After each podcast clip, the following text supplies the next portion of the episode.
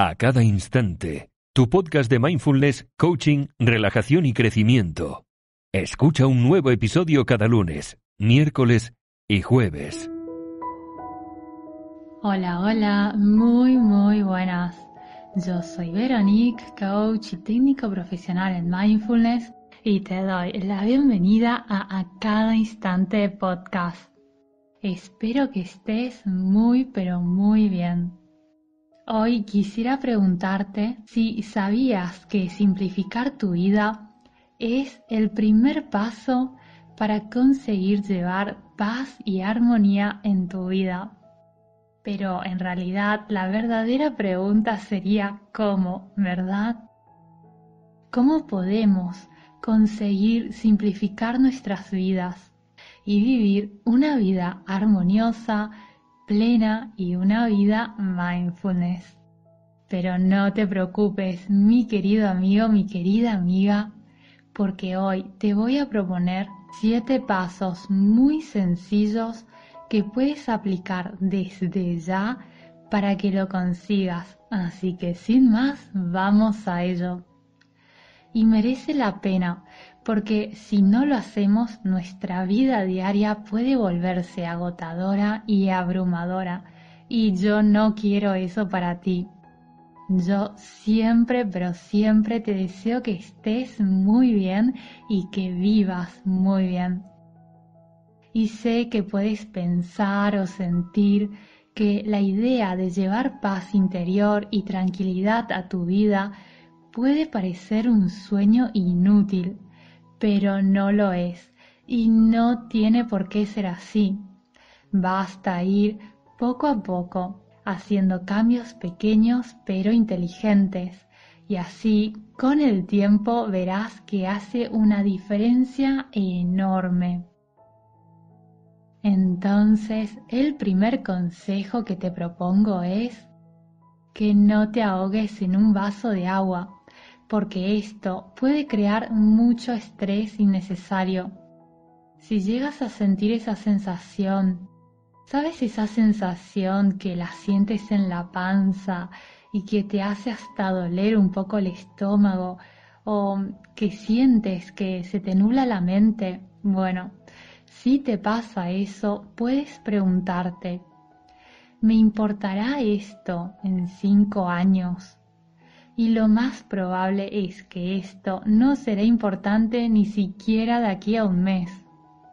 Hacerte esta pregunta tan sencilla, tan simple y efectiva a la vez te ayudará a tomar distancia de eso que te está pasando y darte cuenta de que las cosas pueden no ser ni tan malas ni tan dramáticas como esperabas y te darás cuenta que al final son cosas que puedes manejar.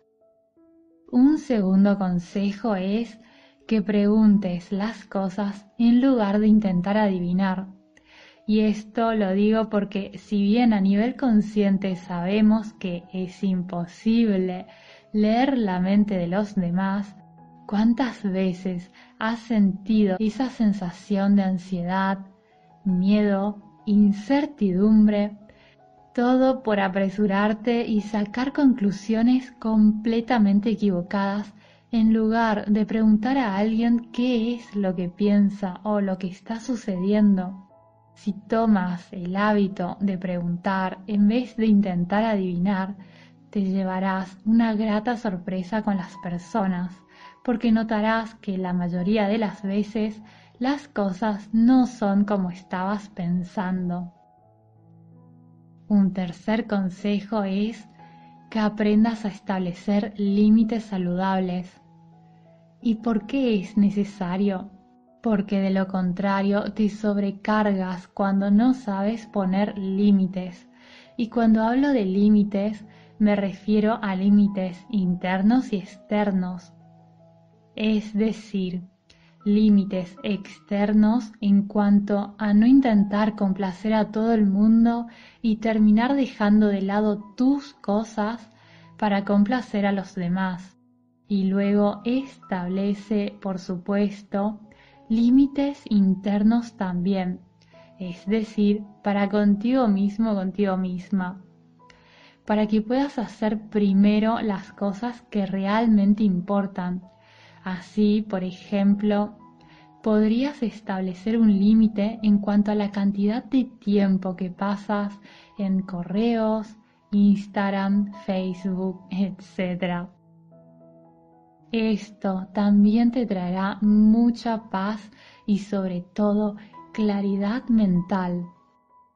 Un cuarto consejo es que encuentres una técnica de relajación que funcione muy bien para ti. Puede ser practicar la respiración diafragmática, hacer ejercicios, escuchar música o salir a caminar. Y por si no lo sabías, con mi audio curso Viviendo una vida mindfulness aprendes a relajarte entre tantas otras cosas. Te dejo el enlace en la descripción. De todos modos se encuentra en www.acadainstante.com. Un quinto consejo es que abras las puertas al minimalismo. ¿Qué te parece la idea? No digo que te vuelvas radicalmente minimalista, pero de verdad que si tu espacio de trabajo o estudio, o tu despacho y tu casa también se vuelven un poco más minimalistas, no hace falta que te cuente nada más.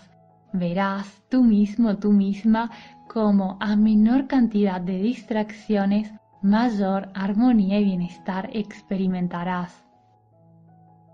El sexto consejo que te propongo es que aprendas a aceptar y dejar ir. Recuerda, mi querido amigo, mi querida amiga, que el pasado es pasado y por más sentimientos de culpa, rencor o arrepentimiento que puedas estar experimentando, no conseguirás cambiar el pasado. Simplemente puedes aprender de él, perdonar y perdonarte.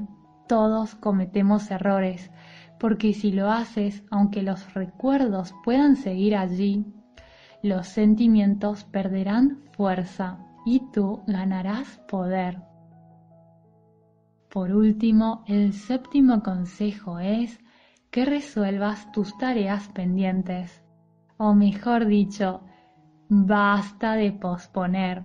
Sé que no es fácil, a mí me costó mucho, muchísimo poner en práctica esto, pero cuando consigues hacer primero aquello que te causa mayor resistencia, la paz, la armonía, la serenidad, la satisfacción y esa sensación de liberación que pruebas no tiene precio.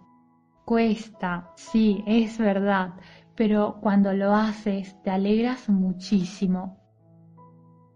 Por el contrario, cuanto más esperas, mayor es la tensión que se acumula. Así que ánimo y comienza por aquello que no quieres y sácatelo de encima de una buena vez. Y como siempre te digo, tranquilo, tranquila, no hace falta que pongas en práctica todo a la vez. Basta un paso a la vez. Recuerda que la perseverancia y ser constante día tras día, semana tras semana y año tras año es la que te dará unos frutos maravillosos.